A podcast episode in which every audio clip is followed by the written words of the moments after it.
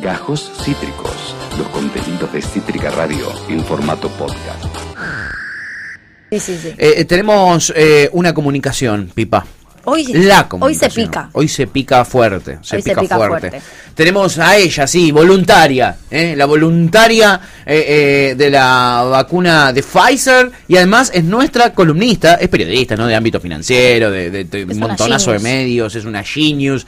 es la, e- la, la e- economista, le voy a decir, de este programa. Nuestra amada, la única, la inigualable, la genia de las finanzas personales, la mismísima Sol Rial. Hola amiga, ¿cómo estás?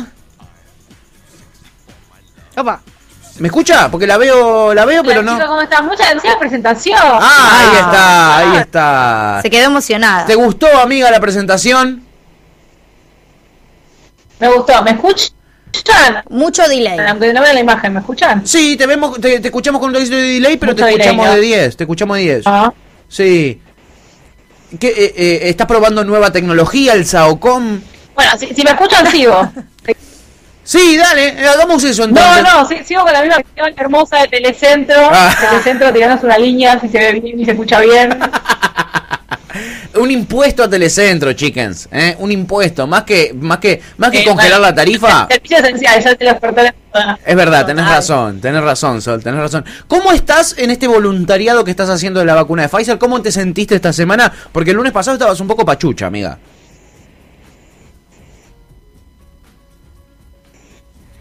Sí, el lunes pasado estaba, esta semana bien, ya normal, vida normal. Ya Bien. ni- ningún efecto extraño ni nada. Estuve completando mi diario diario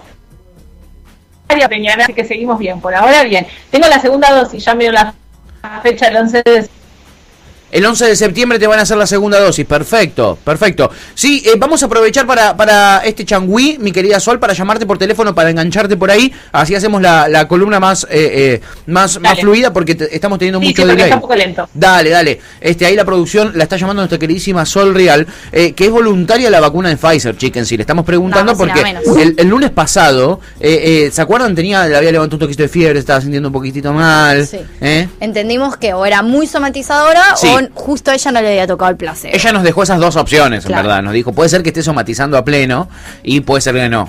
Eh, todo indicaba que sí. ¿Eh? Lo cierto es que si estaba sintiendo cosas es porque la vacuna no era, ¿cómo se llama? Placebo. Eh, no era placebo lo que le dieron. ¿eh? Más les vale que no le den placebo a nuestra columnista. Se va a pudrir todo. Se va a recontra pudrir todo. Es muy bueno eso. Es- Es- me parece excelente. Es genial que el ser humano lo tengas que engañar con un placebo para, para saber, porque es muy probable que, que, que flashee cualquiera el ser humano y te diga, no, estoy sintiendo esto, estoy sintiendo lo otro, en verdad no le, le dieron agüita. Sí, sí, es sí. espectacular. Este, bueno, nuestra queridísima Sol Real, eh, que ya se siente bien, por suerte, y que hoy Sol nos vas a hablar de lo prometido, que es deuda, y que son las bitcoins. Hoy vamos a hablar de Bitcoin, que es un tema que a la gente le interesa mucho, pregunta mucho y se sabe poco. Sí. Así que vamos a empezar a, a tratar, vamos a ir de a poco. Probablemente esto dure dos columnas, porque es Uh. un tema que es complejo. Sí. Porque primero tenemos que entender qué es, para después ver si alguien quiere comprar, vender, tener, Sí. usarlo de ahorro. Pero primero hay que, como esto lo digo yo siempre, es si van a invertir en algo, hay que entender cómo funciona. Lo vimos la semana pasada Sí. en el tema de estafas Sí. todo lo que se compra, por ejemplo, compras un fondo común de inversión, un plazo fijo, dólares, lo que sea, hay que entender cómo funcionan esos, esos activos, Sí. porque así son las verdaderas inversiones. Claro. Así que hoy vamos a tratar de destrabar qué es el Bitcoin y eh, la semana que viene probablemente hagamos eh, todo esto de cómo se almacena, el tema de la seguridad, cómo se compra y cómo se vende y demás. Así que empecemos. Buenísimo. ¿Qué es realmente Bitcoin? Bitcoin es la primera criptomoneda, hay muchas otras, pero nosotros nos vamos a centrar a explicar esta, Sí. que es dinero digital. Eh, Bitcoin es la primera que nació, es la original y es la más importante que existe hasta ahora. La mayoría de gente lo conoce por esto de el Bitcoin rompió la barrera de los 20 mil dólares, bajó 10 mil dólares, porque hasta ahora se conoce por esta extrema volatilidad que tiene, ¿no? Hay mucha gente que especula, Sí. pero lo cierto es que es dinero digital. El dinero digital ya está entre nosotros. Digamos, todos nosotros decimos, pero esto es seguro, no es seguro. La verdad es que cuando nosotros usamos la tarjeta de débito, Sí. la tarjeta de crédito, cuando hacemos transacciones, cuando ponemos eh, un plazo fijo en el banco, estamos usando dinero digital. Eso ya es dinero digital. Así que que no nos asuste tanto esta idea, no es dinero virtual, es digital, que significa otra cosa. Bien.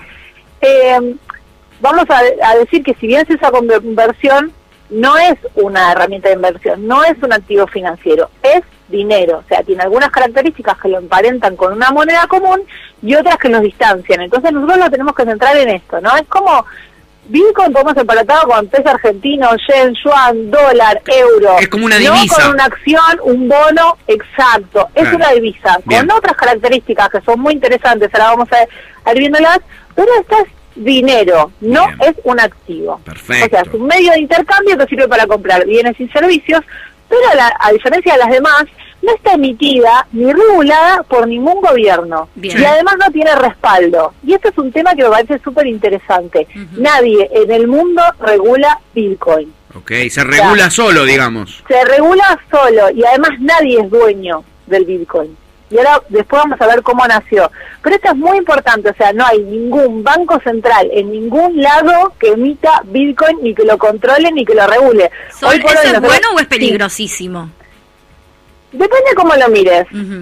Para algunos analistas esto es es súper peligroso Sí. y para otros es fantástico, porque Bien. dicen, acá el Banco Central de Estados Unidos no lo regula, la Unión Europea no lo regula, el Banco Central de Argentina no tiene nada que ver con el Bitcoin. Entonces vos podés decir, puede ser algo diferente.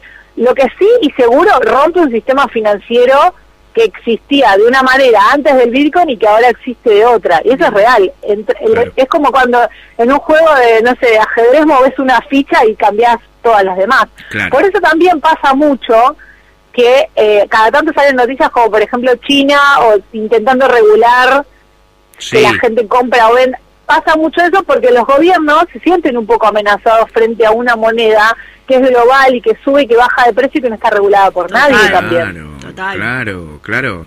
Eh, eh, eh, Sí. ¿Es para esta columna la, la, la, la explicación de cómo se autorregula el Bitcoin o es para la que viene? No, el- la, la verdad es que el Bitcoin es mercado puro. Ok, Es oferta, oferta y demanda. Bien, Por eso también es tan volátil. claro.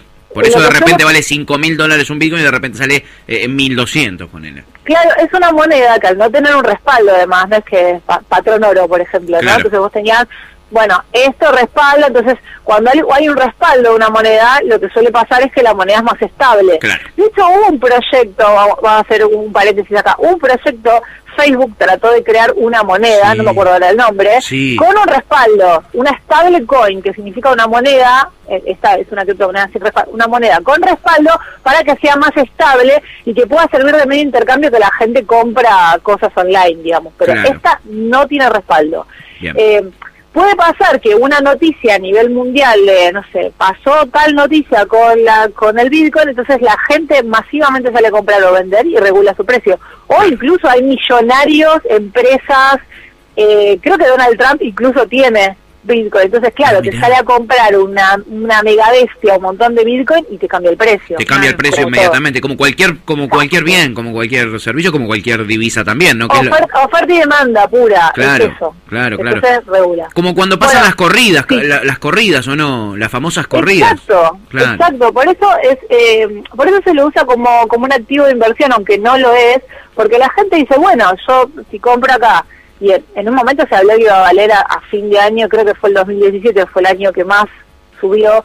Eh, 100 mil dólares el fin de año, la gente dice compro, vendo y, y- y lo, y lo tenía como una, una forma especulativa, pero Claro. no es el origen del Bitcoin. El origen del Bitcoin es ser una moneda de intercambio. Claro. Pero bueno, sigamos. Bien. Es un bien escaso. Como todo dinero, es escaso igual. Su emisión está predefinida y es previsible. Va a llegar a 21 millones en el año 2140. O sea, para que tenga valor, cada vez se emiten menos Bitcoin. Y además hay una, el sistema, que ahora lo vamos a ver, que es la parte más interesante, eh, está, está regulado internamente de forma tal de que cada vez salen menos Bitcoin en el mercado. Ah. Bueno, volvemos a, a remarcar, es descentralizado, global y nadie en el mundo además tiene que pedir permiso para usarlo.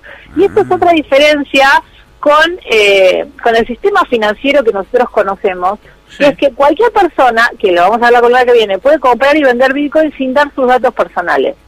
Y si vos tenés una cuenta, por ejemplo, en un banco, sí tenés que dar todos tus datos personales.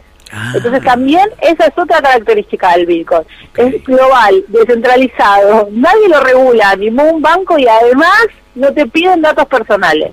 Ah. En ninguna de las transacciones que alguien pueda hacer de Bitcoin, sí, a ver, la, la cosa que viene vamos a ver, si vos entras en un broker de Bitcoin que compras y vendés partes y ese ese broker es un intermediario, sí te lo va a pedir el broker, pero si vos compras directamente, no te piden datos. Si sos una persona medio desconfiada, igual no, no, no entras en el universo Bitcoin ni en pedo. Como que to- todo suena muy raro, muy poco seguro, eh, casi hasta irregular. Este sistema es uno de los sistemas más seguros que existe. ¿En serio? Pero Claro. No, lo, no suena así. sí. O sea, una persona No que no sabe no suena. A mí, por ejemplo, que no... No te está que- sonando, digamos, muy seguro. Pero para nada, o sea, todo lo contrario. Que es muy loco igual, porque siempre que acá hablamos de cómo te cagan los bancos y cómo te cagan todos estos sistemas que intentan regular el mercado, es raro que uno se sienta más seguro entendiendo que alguien lo regula. Como por un lado decís, bueno, qué bien, pero por otro lado decís, bueno, ¿y, y pero qué? Y es, es como es como, Como el aire. de- es como, claro, es como beneficio eh, el beneficio de todo, digamos. Que estén nuestros datos en la Big Data, por ejemplo, nos preocupa, pero también que una empresa nos regule, nos deja tranquilidad. Sí, Dep- sí, sí. Eso depende mucho de la persona y las características de la persona. Bien. Claro. Eh, ahora vamos a ver cómo funcionan y tal vez se, se entienda un poquito más. Dale. Yo lo que quiero es eh, llevar datos y, y- y- y explicar cómo funciona para que la gente también se quede tranquila y pueda decir sobre la base, no del miedo, que, que entiendo que en tu caso ah, me genera duda porque no lo conozco, pero está bueno conocer las cosas cómo funcionan, Total. para que si alguien está escuchando la columna y diga, bueno, yo no entendí cómo funciona, y así tal vez me animo. Claro. Y- Total. y vamos a hablar un poco de cuál es la seguridad y no, y en qué, co- en qué- porque obviamente nada es eh, seguro del Nada. todo, digamos. Ni un banco, ya lo hemos visto, el corralito y después la cacerola a la puerta. O sea, Claro. Sí, personales, claro. Cuidado, o sea, cuidado. es como todo en esta vida, chicos, nada le va a dar del todo seguridad ni del todo terror. Es, un- es una cosa intermedia. Totalmente.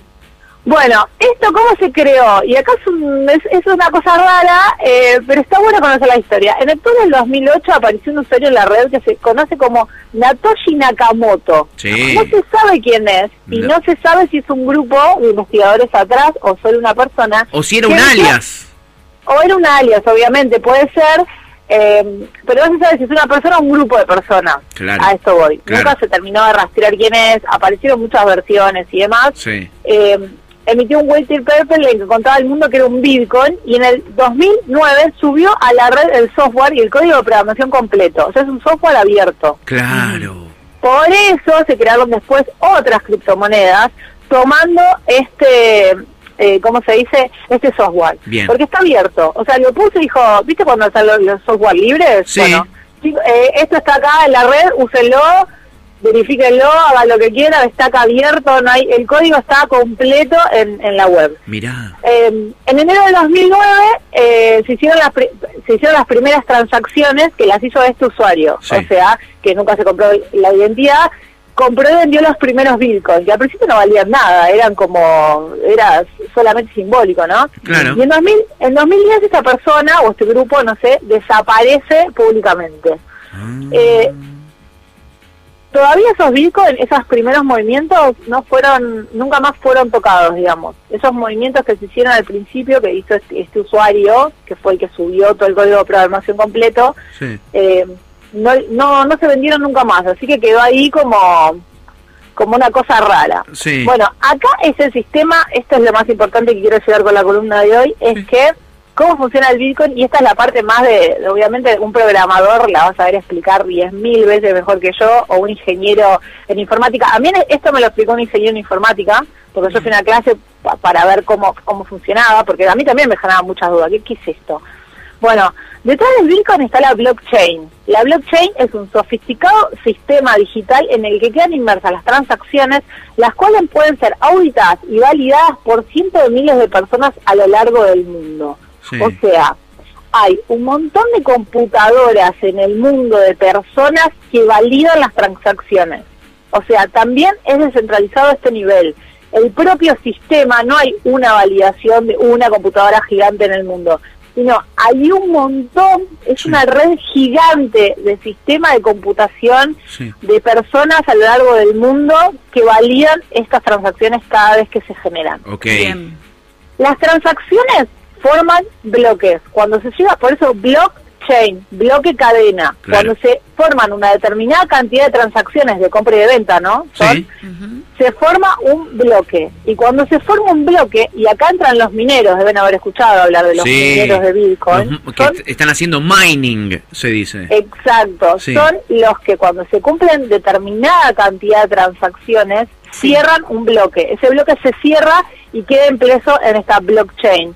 Esta blockchain, imagínense que es como un Excel Sí. de contabilidad gigante que está en la red abierto, más o menos. Es Ok. eso. Ok, bien. Entonces, determinada cantidad de transacciones, se forma un bloque, entran los mineros, hay nodos, hay un montón de gente que está validando continuamente esto, y cuando se cierra un bloque, el Sí. minero debe descubrir como una especie de código matemático Bien. para cerrar ese bloque. Sí. Ese código matemático es un nuevo Bitcoin, o son nuevos Bitcoin. Ah. Entonces, así funciona. Transacciones, transacciones se van generando hasta Sí. que llega un tope y hay que cerrar el bloque, Ujú. entran los mineros, hacen esta operación matemática que descubren que eso es minar, descubren ese código y cuando sale ese nuevo código es como que nacen nuevos Bitcoin, pongámoslo así, Pongámoslo entonces así. Se cierra y se imprime y entra un nuevo código en esta blockchain. Mira Eh, los mineros ganan comisiones por armar bloques y además esto que decíamos se generan nuevos Bitcoin. Esa Claro. es la manera en que el sistema sigue funcionando. Claro. Cada 10 minutos se cierra un nuevo bloque. Eso está pasando todo el tiempo, digamos. Todo el tiempo la gente compra y vende, compra y vende, se van imprimiendo y se van poniendo en el sistema. Perfecto. Y acá es la parte de eh, que estábamos hablando de que esto es un sistema que está eh, predefinido cuántos bitcoins se van a emitir a lo largo del tiempo. Hay un lu- Entonces, es finito, digamos, la cantidad de bitcoins es que se finito, pueden ¿qué es lo que le da el valor? Porque todos sabemos que lo que le da el valor a una moneda Es cuántos es un gastazo. Claro. Claro, si yo tengo, eh, pongo, no sé, si, los si los billetes al final de las plantas no valdría nada, digamos. Claro, claro. Básicamente, lo que en el caso de los billetes lo que pasa es eso, no tiene un valor intrínseco. Entonces No. lo que hacen es, nosotros regulamos a través de los bancos centrales la emisión Sí. y esa emisión también regula cuánto, además del arbitraje con otra moneda, ¿no? Comparado sí. con otra moneda, pero el valor, eso le da el valor. Claro, mientras vos Bueno. más, más billetes tiras al mercado, mientras más, más billetes hay impresos, menos valen esos billetes, menos valor Exacto, tienen. Claro. porque es, el valor es por la es como porque se eligió de, de moneda de intercambio el oro y porque hay poco. Claro, exactamente. Es- es- exactamente. ese es el valor, no no el, el valor el, el valor de intercambio. Exacto. Bueno, en 2009 cada vez que se cerraba un bloque se generaban 50 bitcoin. En 2020 Sí. Se generan 6,25, o sea, va bajando. Va bajando. Cada cuatro años hay algo que se produce el halving. El halving es un eve- para obviamente la gente que ama las criptomonedas. Sí. eh, es cuando de un momento para el otro empieza eh, eh, se empiezan a emitir la mitad de bitcoins cada vez que se cierra un bloque. Bien. Entonces fue este año. Este año sucedió el halving. En general con el halving se dispara el precio. Este año no se disparó tanto porque este es un año muy especial Sí. para todo. Pero en general, cada vez que pasa este, este evento tecnológico que solo el sistema deja de emitir la mitad, eh, el precio se dispara. Bueno, la blockchain en estos momentos tiene 200 gigas de registro. Este es un dato del año pasado porque Sí. yo sé la, a, esta, a esta charla el año pasado, Sí. pero im- imagínense el, el todo todo eso, todo ese gran Excel que es la blockchain que está que está ahí. Bueno, vamos al tema de si es seguro o no es seguro. Bueno, eh, como, como decíamos antes, no hay una empresa intermediaria en este caso, o sea, no está Mercado Pago, ni. PayPal, ni ninguna otra empresa. Claro. Eh, lo que se puede decir es que cuando tienes seis validaciones, para cada transacción tiene que haber seis validaciones, se dice que la transacción está absolutamente confirmada. Sí. Eh, la blockchain es de acceso público, cada transacción tiene una dirección y si bien es anónimo, eh, perdón, si bien no tiene datos personales, no es anónimo. O sea, Bien. cada transacción tiene un código el cual uno puede ir a chequear que esté la blockchain o no. El, el, se dice que la blockchain es inhackeable. Lo que es hackeable, que acá está el tema de seguridad que podemos hablar hoy, es em, las páginas que, que hacen intercambios, que la vamos a ver la, la, la vez que viene, Bien. que por ejemplo un como un broker de bolsa que funciona como una especie de banco de, de- o, o como home banking, Sí. donde uno compra a través de una empresa, esas empresas sí fueron hackeadas, algunas ha pasado, Sí. entonces si vos compras Bitcoin a través de estas empresas puede pasar, si vos compras directamente a otra persona a través de una billetera virtual, no no se hackea el Bitcoin, salvo que a vos te hackeen el celular, Sí. que eso de seguridad lo vamos a ver la casa que viene. Bien. Esto es confiar o no confiar. Pero Claro. así, básicamente, es como funciona este sistema Bitcoin. Muy ¿Tiene alguna duda? no, Para muy nada. interesante, muy Sí, sí, sí. interesante. Complejo. Complejísimo, pero pero qué interesante cómo se ha desarrollado eh, eh, eh, una una divisa absolutamente casi de la nada, Sí, ¿no? mal. Eh, Este y cómo cómo ha llegado a valer eh, eh, eh, miles y miles de dólares un solo Bitcoin. Se vende como sueltito ahora que es tan caro, ¿no? Solo podés comprar, ponerle como como sueltito, como una bolsita. Podés comprar, dame eh, eh, un, un, un- un cuartito de Bitcoin. Se compra en Claro, pedacitos. Se puede comprar fraccionado, Claro. no es necesario comprar uno Qué solo. loco, uno puede chicos. comprar una fracción. sí. Claro, tengo, tenés 100 pesos, dame sueltito, 100 pesos de Bitcoin. Va a ser No, un dame 0,00. 0,0003. claro, claro. Bitcoin, sí, de verdad, eso sí. Claro. Y lo puedes comprar. Eh, y hay, hay muchas maneras. Yo lo quise dejar para la próxima columna porque me parece interesante primero asimilar todos Sí. estos conceptos. Total, Sí. total. eh, hablar del tema de seguridad y Sí. sobre todo entender como que, que el, que el punto clave Sí. es eh, entender la blockchain. Porque aparte la blockchain es la base para un montón de otras cosas, porque Claro. hay muchas otras criptomonedas que aparecieron en el mercado, obviamente después de Bitcoin, Sí. que usan la blockchain. Claro, utilizan ese mismo. Como- Este mismo sistema, porque ese sistema hasta ahora funcionó y viene funcionando bien, Claro. y hay muchos otros proyectos de otras criptomonedas y demás que basan en este sistema, en la blockchain.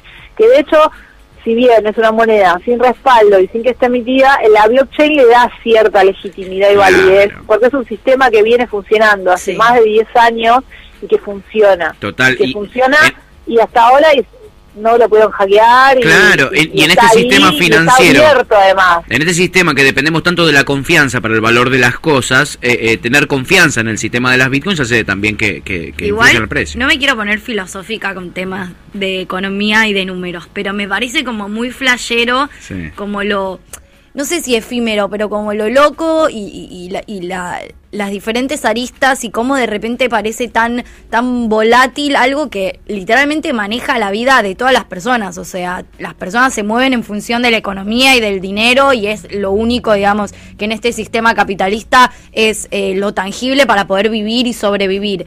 Ahora, y qué loco que de repente alguien un día diga, bueno, Bitcoin, si te invente más o menos Tuki. prácticamente de la nada, te salte un nuevo sistema o un nuevo modo de financiamiento y que y que la y que pegue de esta manera y que sea todo a- en, en función de la virtualidad y me parece muy loco. Es loquísimo, O me parece sí, muy sí. flashero. Por eso yo digo que, que, que podemos, hay, ah, tiene detractores y tiene amantes, Claro. el Bitcoin como todo. Claro. Eh, pero lo que es innegable es que irrumpió el sistema financiero. Total. Le Sí. cambió la, le Total. cambió la, la- Las reglas del partido. las reglas, Sí. claro, porque un, un sistema financiero global que está regulado por los poderosos, que está regulado por los grandes bancos centrales, que está regulado a nivel político por los grandes países y grandes líderes que Sí. siempre le marcan la cancha a los más chicos, Sí. de pronto apareció esto que no sabemos bien qué es, porque tampoco puede ser que haya un país atrás de esto, no lo sabemos, No, claro. pero que un poco le cambió el sistema, porque esto es algo absolutamente horizontal. Claro.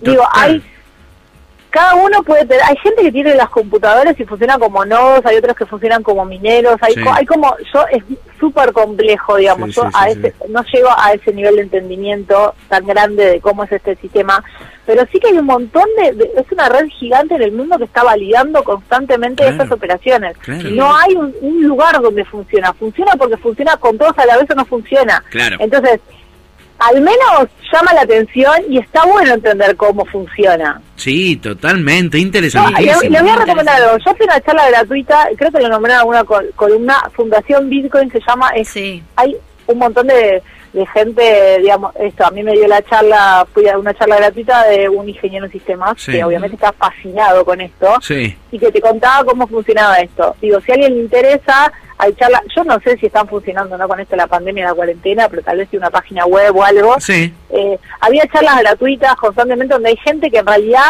está fascinado con esto y te explica cómo funciona. Sí. Para el que le interesa y quiera saber un poquito más, Fundación Bitcoin. Perfecto, Fundación Bitcoin. Hoy tuvimos la primera parte de esta columna de Primera Sol parte. Real sobre las Bitcoins. Se viene la venganza. ¿eh? Una Se viene el- genialidad. eh, las Sol Bitcoins Real contraataca. contraataca. Sol Real contraataca el lunes que viene con la segunda parte de las Bitcoins. eh, todo con la cortina de Star Wars, por supuesto, como tiene que ser. Eh, amiga, impecable lo suyo. eh, nos ha quedado clarísimo qué es eh, eh, eh, un Bitcoin, eh, de dónde salió, cómo funciona. y estamos ansiosos de el lunes que viene tener la segunda parte de esta, de esta columna. Eh, eh, cuídate, porfa. Cualquier cosita, avisanos. Si necesitas que te mandemos una moto con algo, eh, avisanos. Y cuídate, amiga, dale. Por ahora estamos bien. Por ahora estamos bien los 33. ¿eh? Estamos bien desde León. Un beso, chicos. Besote, Sol. Hasta el lunes. Adiós. Buena semana. ¡Mua! Sol Real, nuestra columnista de finanzas personales, rompiéndola toda, como Increíble. siempre. Eh, interesantísimo el tema de las bitcoins, ha picado en la audiencia. Recuerden, hoy hay que comunicarse a través del Instagram de la Sí, radio. chickens. La consigna, que es hashtag impuestazo, la tienen que responder al Instagram de Cítrica Radio, que es arroba Cítrica Radio. Ahí llegan sus mensajes y ahí los leemos. Y si no, también en el eh, eh, eh, la cajita de comentarios que tiene Twitch TV barra. Exactamente, que ya hay algunos. Mi hermana puso. Mi Sí. hermana sí llegó re tarde. Sí. Yo llegué re tarde a su comentario. Peppa Pig también es turbia, Amanda. Esto es, Es hermoso. turbia, que me hablamos al- Yo- antes. Todo lo que me llegó es turbiedad de Peppa Pig, ¿eh? Sí. Y Seban, Seban va 34. Seba. Dice, unos seis amigos se juntaron y pusieron mil dólares cada uno para comprar medio Bitcoin. Muy Sí. loco, súper flashero. Super Dice, flashero, sí, amigo, super flashero. sí. Medio Bitcoin, ¿ves? Como te decía, se compra sueltito, ¿eh? Muy si loco. querés. Y entre seis amigos. Entre seis amigos, una barbaridad, ¿eh? Una O barbaridad. sea, seis mil dólares, medio Bitcoin. O juntaron mil dólares entre todos para comprar medio Bitcoin, no sé cómo habrá sido. No, no, bien. no, cada uno. ¿Cada uno mil Pusieron dólares? mil dólares cada uno para comprar medio Bitcoin. Uh, tremendo, ¿eh? Tremendo. Sí, bueno, eh, esperemos que que, suba la cotización por nuestros oyentes, chicas. Acabas de escuchar Gajos Cítricos. Encontrá los contenidos de Cítrica Radio en formato podcast en Spotify, YouTube o en nuestra página web.